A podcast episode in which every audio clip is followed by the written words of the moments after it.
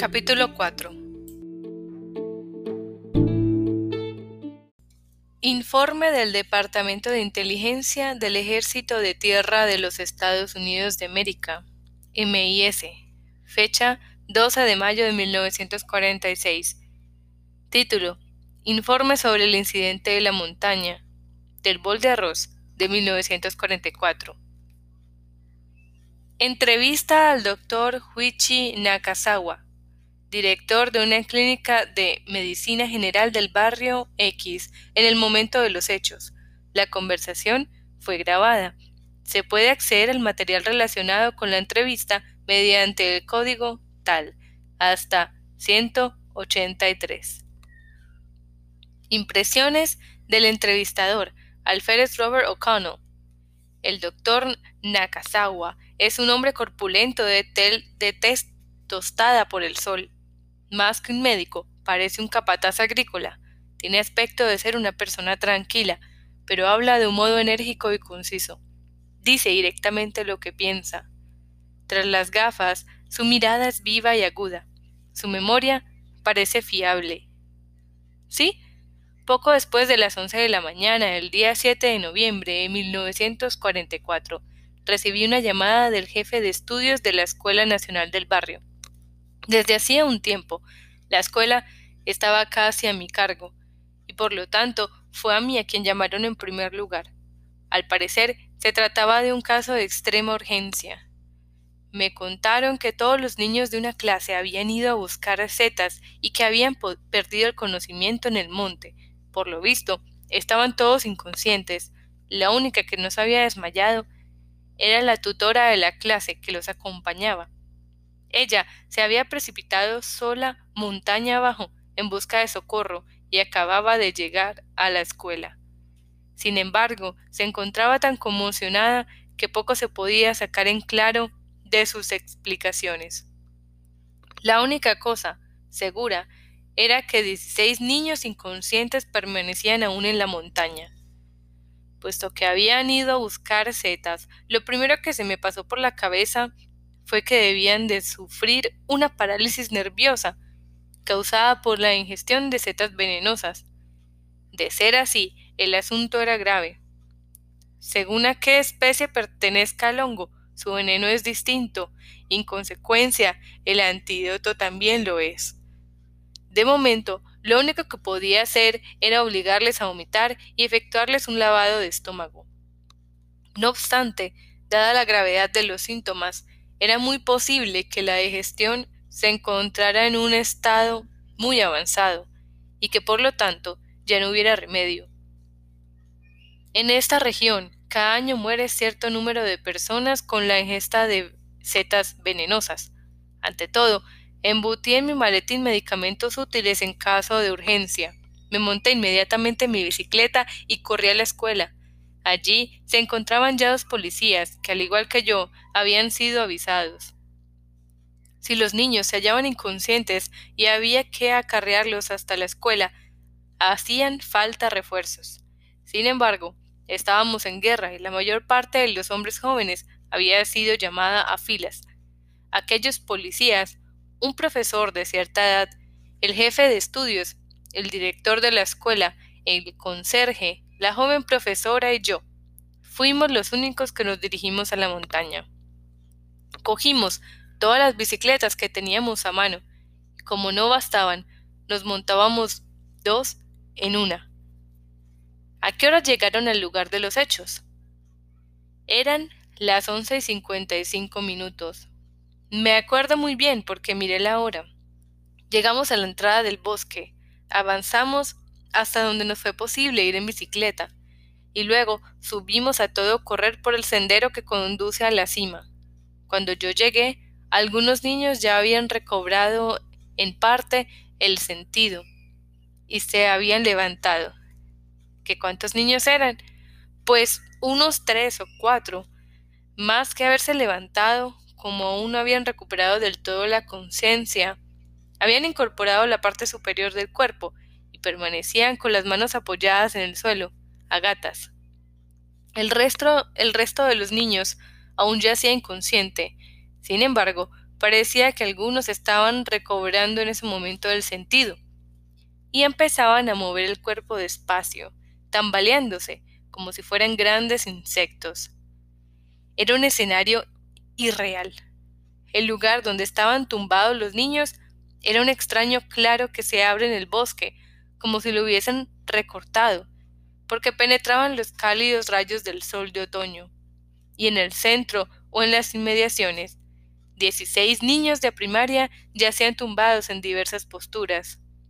Algunos se movían, otros permanecían inmóviles, igual que una escena de teatro de vanguardia.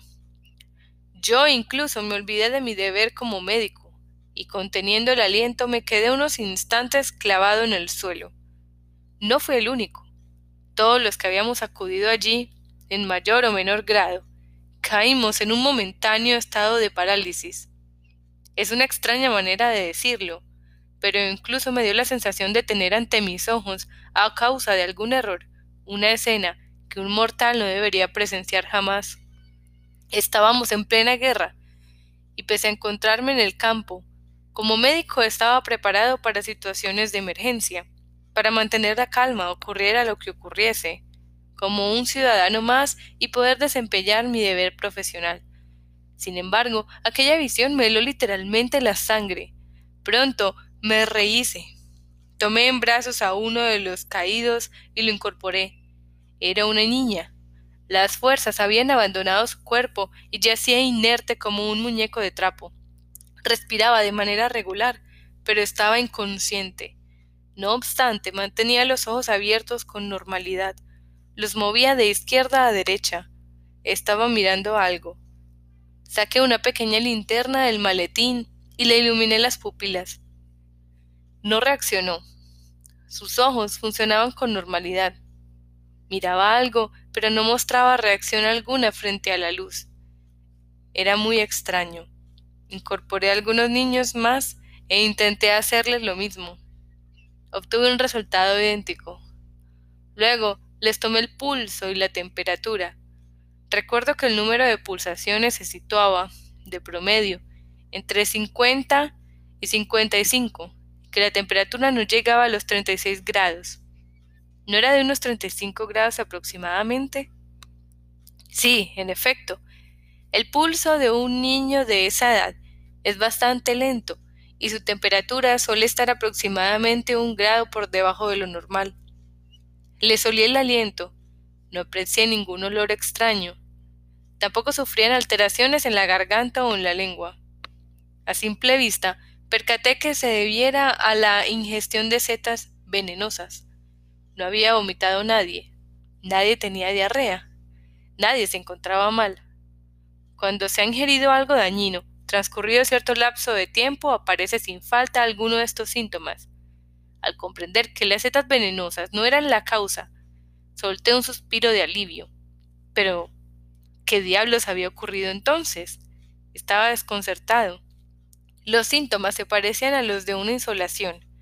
En verano, los niños se desmayan con frecuencia a causa de las insolaciones, y cuando uno pierde el sentido, van derrumbándose unos tras otro todos los niños que hay a su alrededor como si se tratara de una epidemia.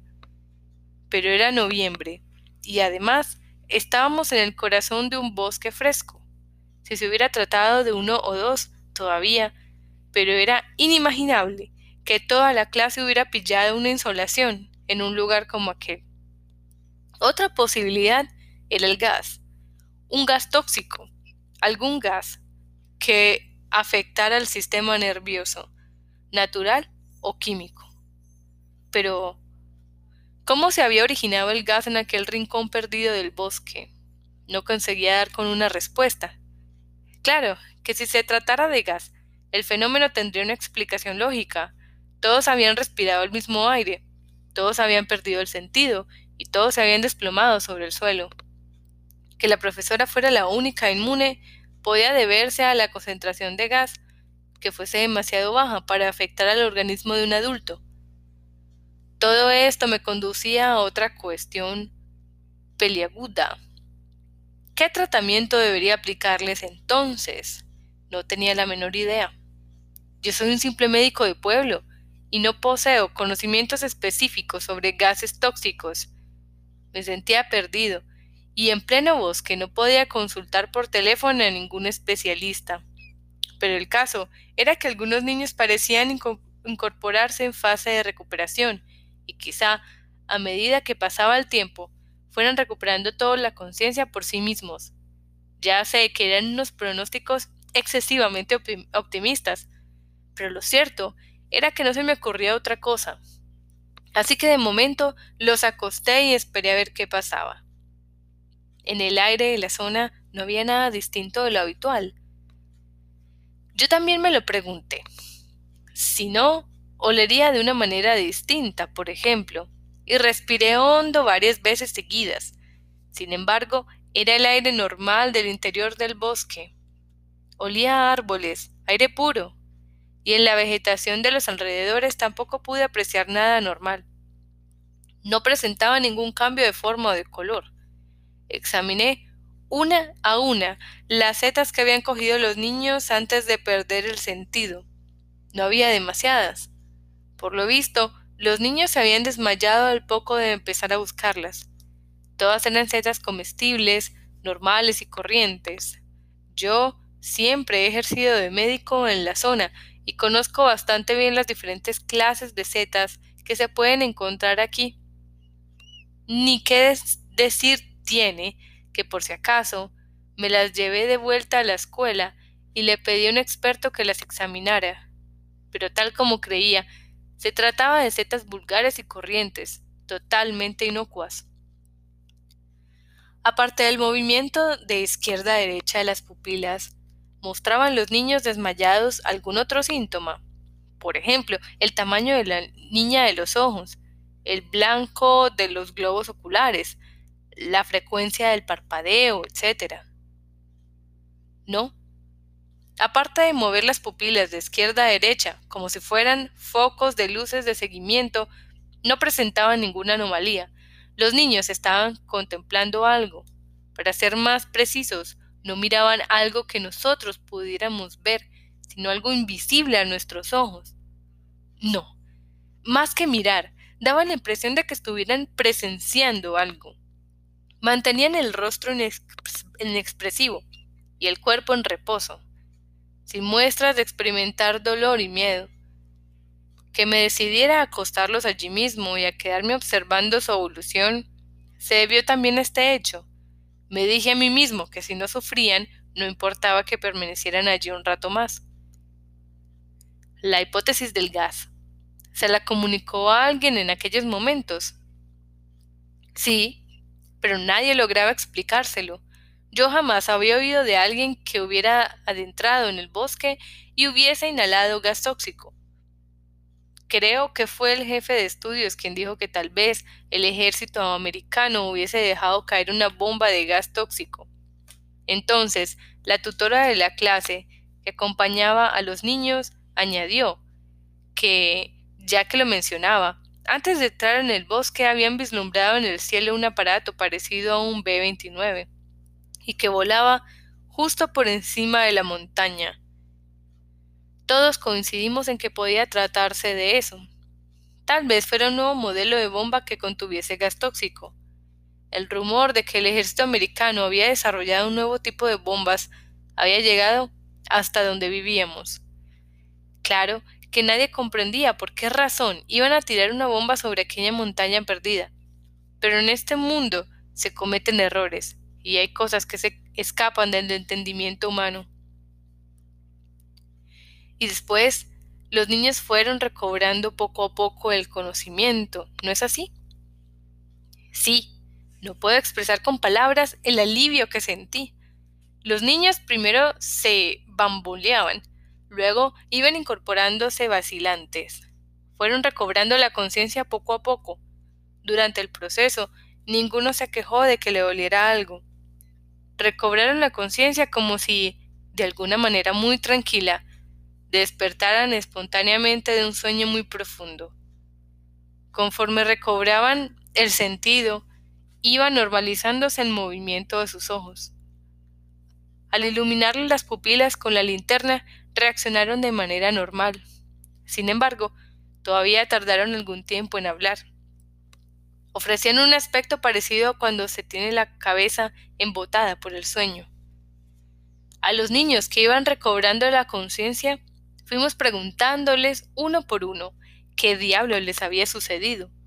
Pero ellos se mostraban perplejos, como cuando le preguntas a alguien acerca de algo que no recuerda que haya sucedido.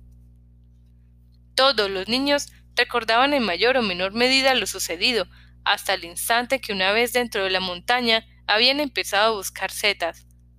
Lo ocurrido después se había borrado de su memoria. Tampoco tenían conciencia del tiempo transcurrido. Habían empezado a buscar setas y ¡zas! Había caído el telón, y acto seguido yacían en el suelo rodeados de todos nosotros, los adultos. Los niños no alcanzaban a comprender por qué armábamos tanto revuelto y por qué teníamos un semblante tan serio. Más bien, era nuestra presencia la que les infundía miedo. Sin embargo, por desgracia, uno de los niños no logró recobrar de ningún modo la conciencia. Se trataba de uno de los niños refugiados de Tokio, se llamaba Satoru Nakata. Creo que ese era su nombre, era un niño menudo, de tez pálida. Él fue el único que no pudo recuperar el conocimiento.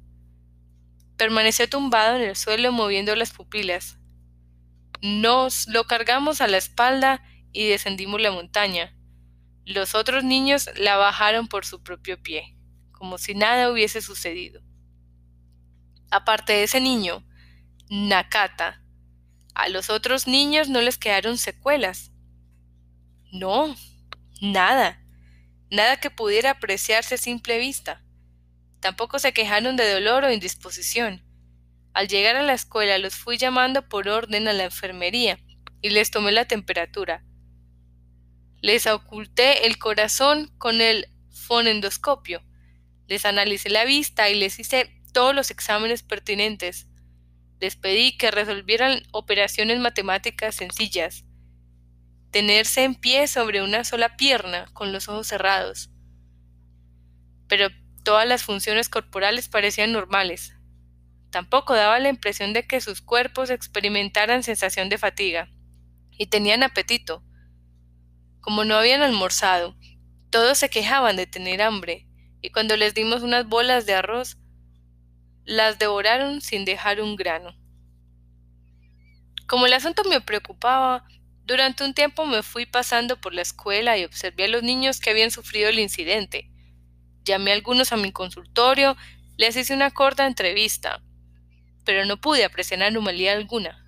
A pesar de haber sufrido aquella experiencia insólita y de haber permanecido más de dos horas inconscientes en la montaña, no les había quedado ninguna secuela ni física ni mental. Incluso parecían haber olvidado que aquello hubiera ocurrido. Los niños habían vuelto a su rutina diaria y llevaban la vida de siempre sin sensación alguna de sazón. Asistían a clase, cantaban en el recreo, corrían con brillo por el patio de la escuela. Solo su tutora, que los había conducido a la montaña, continuaba bajo los efectos del shock. Y solo aquel niño llamado Nakata continuó toda la noche sin recobrar el sentido. Al día siguiente, lo condujeron al hospital de la Universidad de Kofu y luego lo trasladaron enseguida al hospital militar y jamás volvió a la ciudad. Nunca supimos qué fue de él. La noticia de que un grupo de niños había perdido el conocimiento en la montaña no apareció en ningún periódico. No se autorizó la difusión de la noticia, posiblemente para no alarmar a la población. Estábamos en plena guerra, y el ejército era muy susceptible ante la propagación de rumores. La marcha de la guerra no era satisfactoria. Las tropas estaban retirándose en el frente del sur y las masacres de soldados japoneses se sucedían una tras otra y la violencia a los bombardeos del ejército americano aumentaba día tras día sobre las ciudades. Temían en consecuencia que entre la población se propagaran sentimientos antibélicos o la sensación de hastío hacia la guerra. Nosotros mismos, unos días después, recibimos un serio aviso por parte de una patrulla de la policía para que no habláramos de nada relacionado con el incidente. En todo caso, fue un hecho enigmático que me dejó muy mal sabor de boca. A decir verdad, es una espina que tengo clavada todavía en el corazón.